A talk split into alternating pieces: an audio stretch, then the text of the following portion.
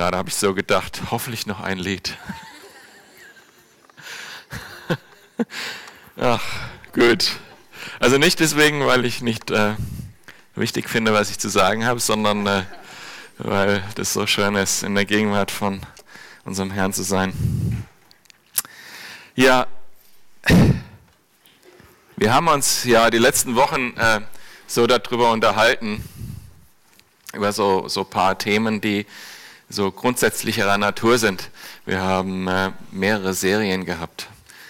Und das ist immer wieder gut, finde ich, äh, sich auf die wesentlichen Dinge auch so eher im Überblick mal, äh, äh damit sich damit zu kümmern, darum zu kümmern, weil wir wollen uns nicht in so ein paar Kleinigkeiten total verlieren und nicht mehr das Ganze sehen. Ähm, das ist für den Glauben und für eine ein gesunde Lehre vor allen Dingen auch extrem wichtig. Ich habe mir da jetzt in der Vorbereitung nochmal Gedanken gemacht, was sind die wichtigsten drei Verse, wenn ich jetzt jemanden erklären sollte, was macht Gemeinde aus? Was wären die wichtigsten drei Verse, ähm, die unseren Glauben, unser, was wir als Gemeinde sind, tun und leben, ausdrücken? Und ich weiß nicht, äh, wie es euch da geht. Einer der bekanntesten Verse ist ja Johannes 3,16. Ähm, den finde ich ganz wichtig. Ich habe aber die Verse danach genommen, äh, Johannes 3,17. Gott hat seinen Sohn nicht in die Welt gesandt, um sie zu verurteilen, sondern um sie durch ihn zu retten. Wer in ihn glaubt, wird nicht verurteilt, wer aber nicht glaubt, ist schon verurteilt. Der, denn der, an dessen Namen er nicht geglaubt hat, ist Gottes eigener Sohn. Also dieser Vers, dass Jesus gekommen ist, also gesandt wurde aus dem Himmel und hierher gekommen, erst er den Himmel verlassen hat, um uns das Evangelium zu bringen und um uns zu retten. Gleichzeitig steckt in diesem Vers drin, dass Gott alles Recht hätte, uns zu verurteilen. Das ist eigentlich das Evangelium der Gnade und der Liebe Gottes. Für mich einer der wichtigsten äh, Verse. Und gleichzeitig beinhaltet er auch, dass Gott selber sich gesandt hat, um zu uns, um diese Nachricht zu bringen. Ähm, Vers Nummer 1. Vers Nummer 2.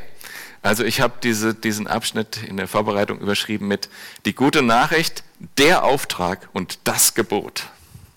Was ist das Gebot? Habt ihr auch sofort den Vers im Kopf, oder? Ist das der zweite Vers, wo ich denke, das beschreibt uns.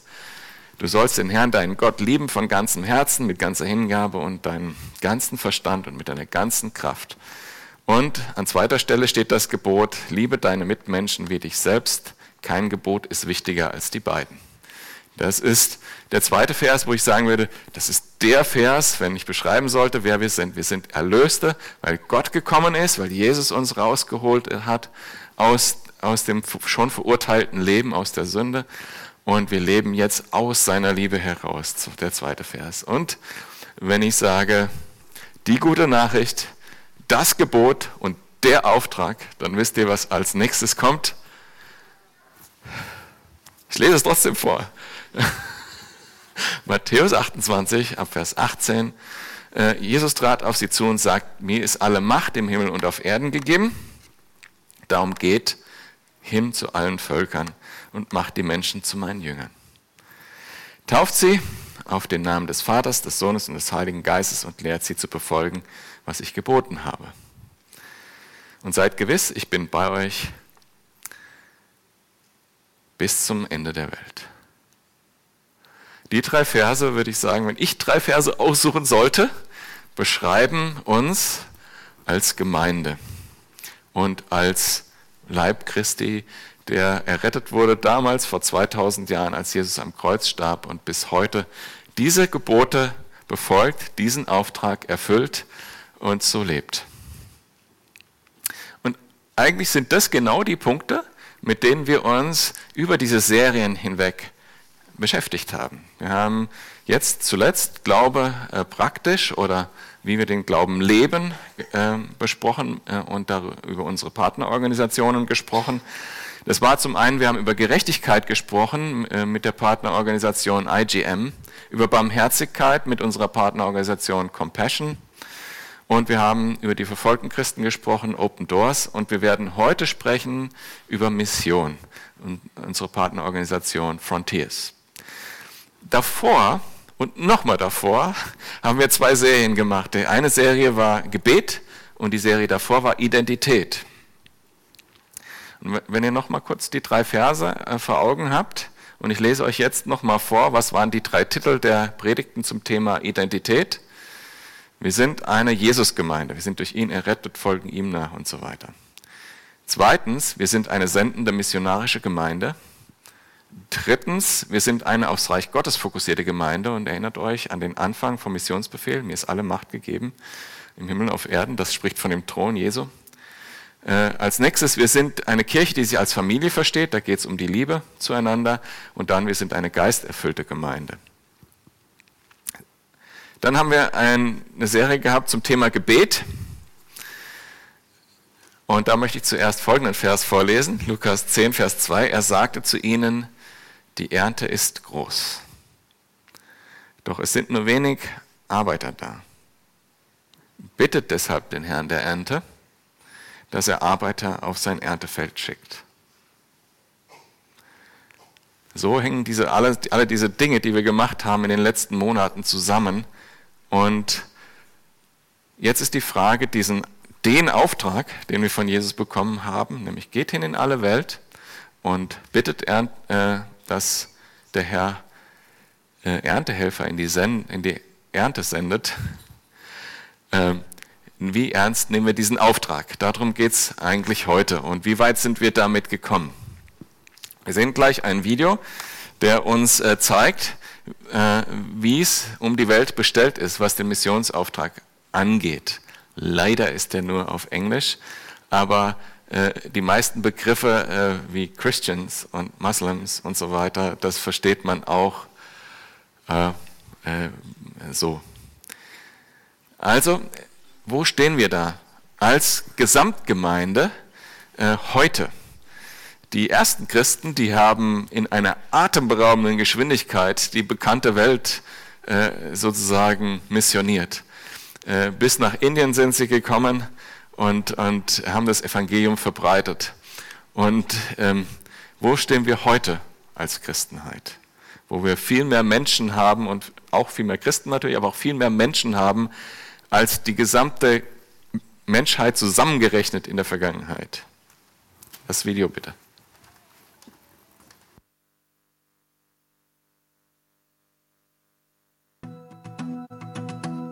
Jesus told us 2,000 years ago that our mission is to go and make disciples of all nations. He also promised us that only after we accomplish that task will we receive the blessing of His return. So, how are we doing accomplishing our mission? To answer that, let's classify the 7 billion people on the earth today into three groups. Let's start with the Christians. About 33% of the world's population would identify itself as Christian. We call this segment of the population World C, C for Christian. It's important to remember that not all of the people that fall into World C are true believers in Christ. They merely identify themselves as Christian because of nominal belief in Jesus or because they live in a country where everyone is considered Christian, so they would do the same. Next, there's the 38% of the world that has access to the gospel but has chosen not to follow Jesus. They have Bibles in their language, churches nearby, friends or coworkers who are potentially Christians, or access to other Christian resources in their language. These people have access to the good news, but just haven't acted on it yet. This segment of the population is called World B. That leaves us with 29% of the world, just over one out of every four people on this planet who not only have never heard of Jesus, they have no chance of hearing the good news of Jesus Christ. They have no access to the gospel, no Bibles, no churches, no believers nearby, no chance to learn about Jesus. We call that 29% World A. Now on to missionaries. Only one out of every 1,800 Christians in World C decides to serve as a cross-cultural missionary. So, we can pull 400,000 missionaries out of that World C population. That's our total cross-cultural missionary force worldwide. Did you know that 72% of all our missionaries are going to World C? That's right. The vast majority of the missionaries being sent out are going to the people of the world that have Bibles and established churches. 25% of the missionaries are sent to World B, where there is already some access to the church and to the Bible. That leaves only 3% of the total missionary force to handle all of World A, the section of the population without any chance of hearing about Jesus. 29% of the world has no way to hear the gospel, but we're sending only a tiny portion of our Christian workers to them. What about finances? Annually, all those Christians in World C earn a total of $42 trillion. And together, they give about $700 billion to Christian causes each year. That includes everything Christian nonprofits, churches, youth programs, missions, etc. Can you do the math? Less than 2% of Christian income is being given to Christ's causes.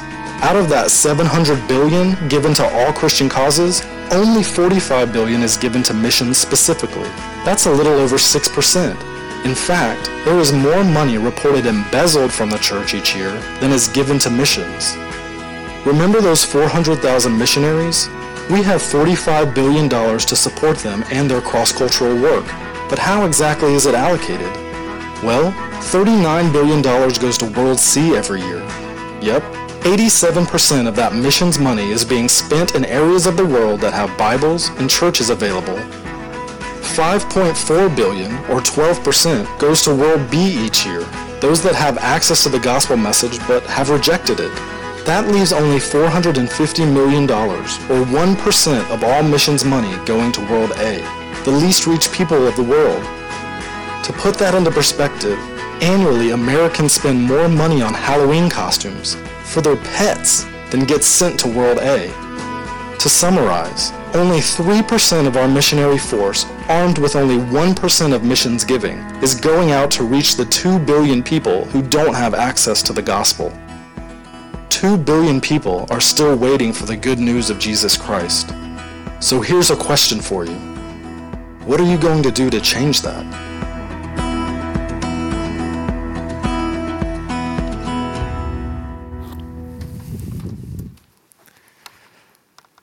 Wusstet ihr das? Ich finde das äh, ein, wir reden viel über Mission und so, ähm, äh, aber sind nicht gut genug informiert.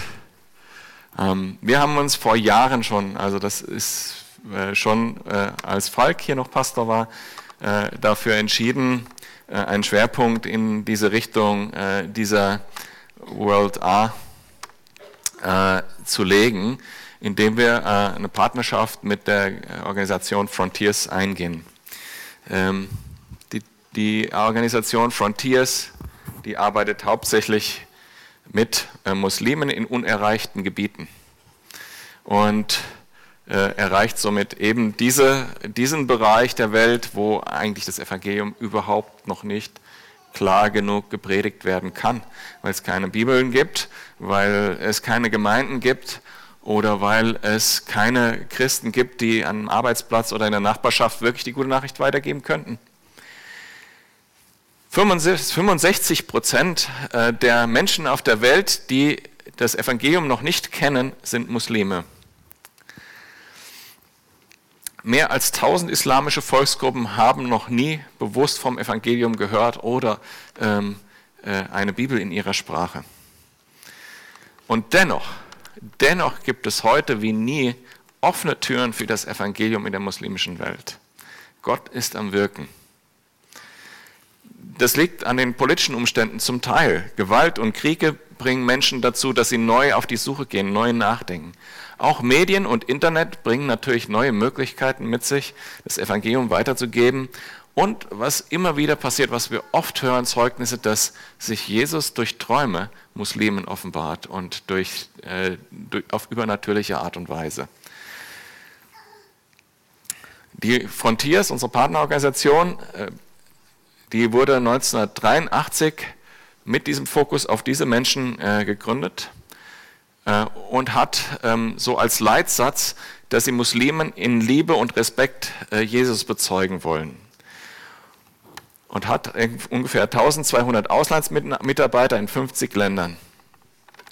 Und äh, die Organisation betreut die sehr intensiv. Wir haben aktuell also einen, äh, eine Familie als Vollzeitmissionare mit Frontiers in äh, der muslimischen Welt.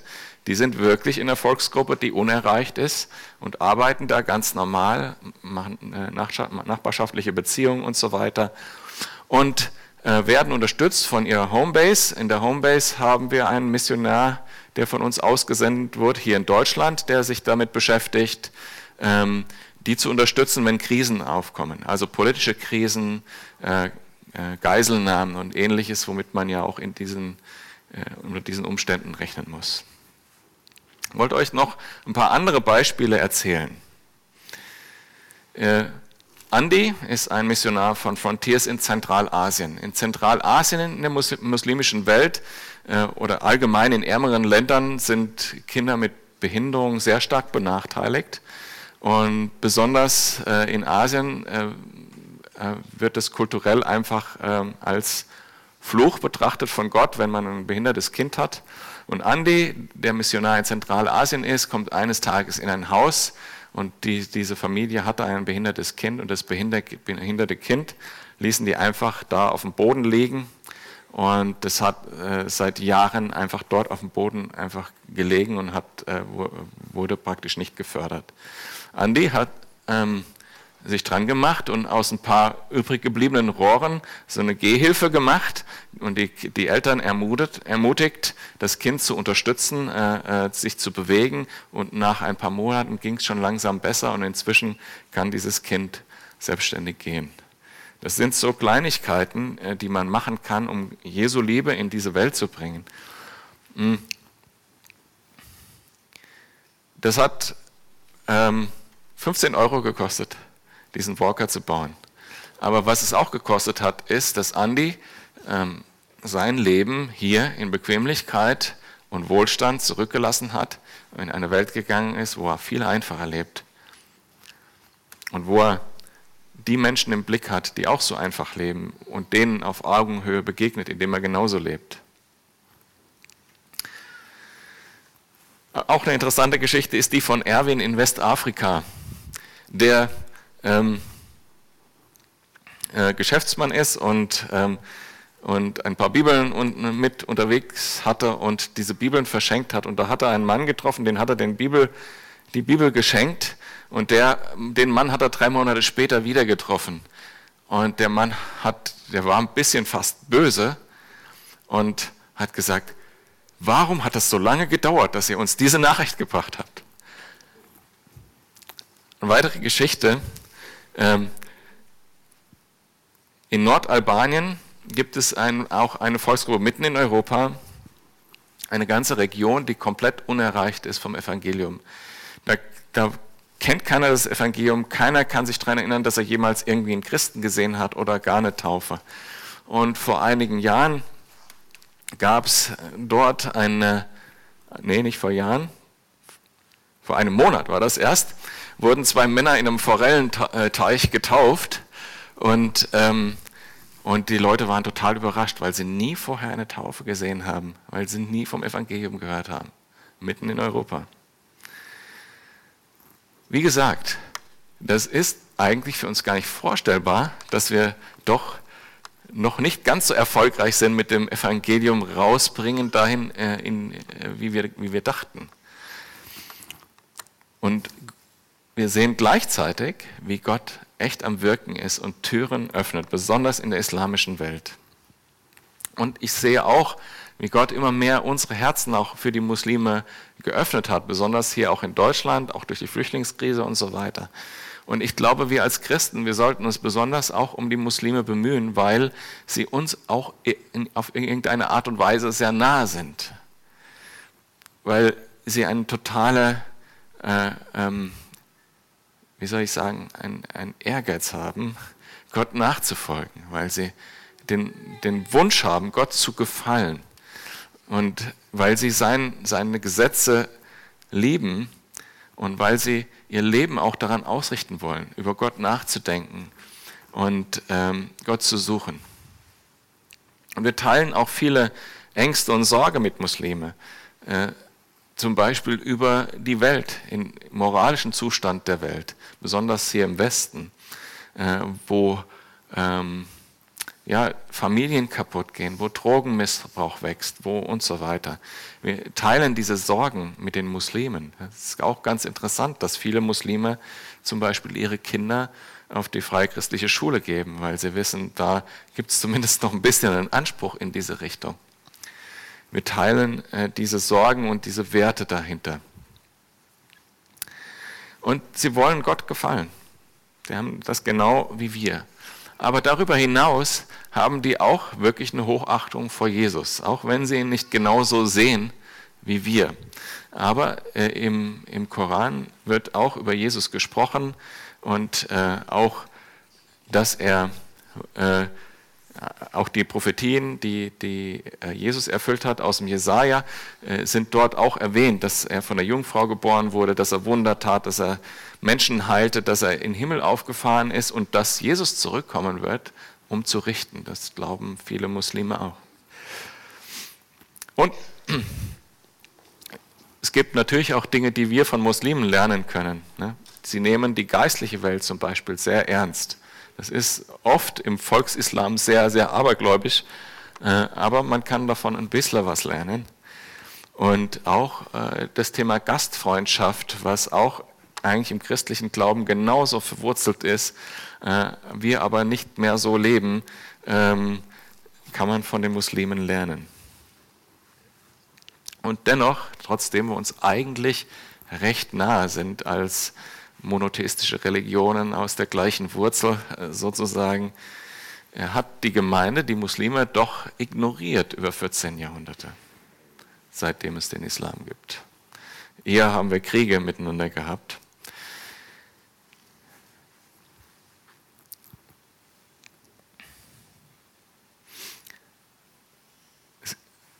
Hm. So, nicht zu wiederholen. Also es ist tatsächlich so, dass Gott dort Türen öffnet. Und ich habe mir, ich habe einfach mal ein bisschen überlegt, wie die Gemeinde angefangen hat mit zwölf Aposteln und 500 äh, Zeugen der Auferstehung, haben sie innerhalb von weniger als 100 Jahren quasi die damals bekannte Welt irgendwie erreicht. Und ähm, wenn wir heute, ich, als Freiburger Christen, wenn jeder Freiburger Christ und jede Freiburger christliche Familie sich heute entscheiden würde, in die muslimische Welt umzuziehen und einen Lebensstil zu führen, der die Muslime erreicht, dann hätten wir, wie habe ich das ausgerechnet, dann hätten wir schon ein Viertel der muslimischen Welt erreicht. Also wir sehen also, dass das gar nicht so out of reach, das ist gar nicht so weit weg.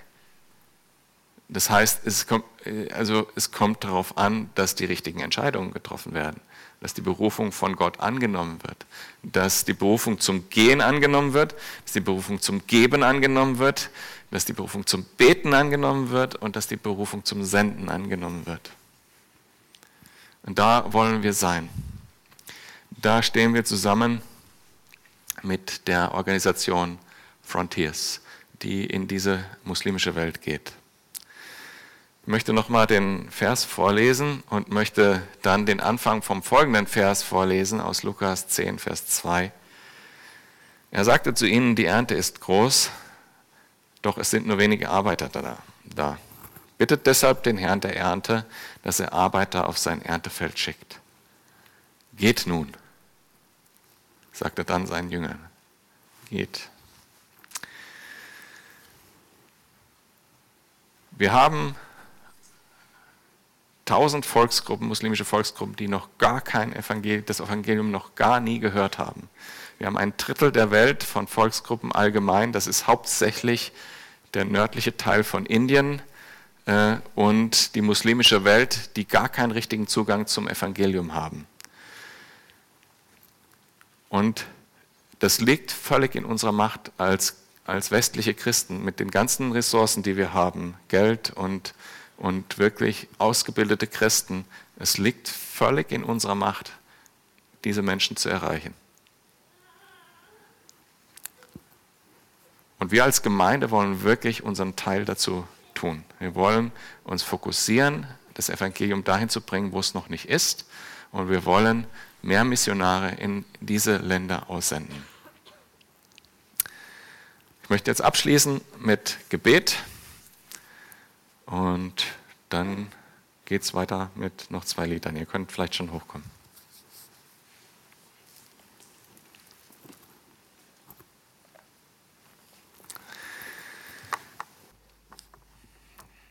Vater, ich danke dir, dass du deinen Sohn gesandt hast. Und ich danke dir, Jesus, dass du gegangen bist. Bitte dich, dass du unser Herzen bewegst, zu senden oder zu gehen. Dass wir den Auftrag, den du uns gegeben hast, erfüllen. Bitte dich, mach uns bewusst, welchen Fokus das hat, welche Wichtigkeit das hat und zeig uns, wo unser eigener Anteil daran ist. Er spricht Berufungen aus hier in unserer Gemeinde. Schenk uns, dass wir gemeinsam uns darauf vorbereiten können, Menschen auszusenden. Schenk uns, dass wir die Missionare, die wir haben, treu unterstützen, treu für sie beten. Und lass uns wirklich ein Licht sein für diese Welt. In Jesu Namen. Amen.